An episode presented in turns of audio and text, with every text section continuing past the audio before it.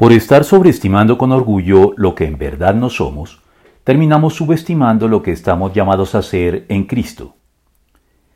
El conocido poema Desiderata advierte, si te comparas con los demás, te volverás vano o amargado, pues siempre habrá personas más grandes y más pequeñas que tú. En efecto, la vanidad va de la mano con el orgullo y la amargura y las actitudes serviles acompañan a la baja autoestima. Y ambos extremos son el resultado de ignorar lo que estamos llamados a ser y el lugar que deberíamos ocupar en el mundo por gratuita y generosa concesión divina.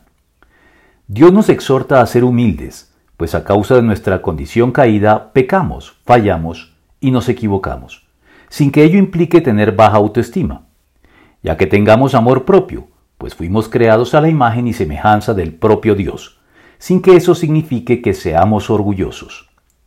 El orgullo o la baja autoestima aparecen invariablemente cuando somos dados a compararnos con los demás y a hacer depender nuestro valor personal de estas comparaciones.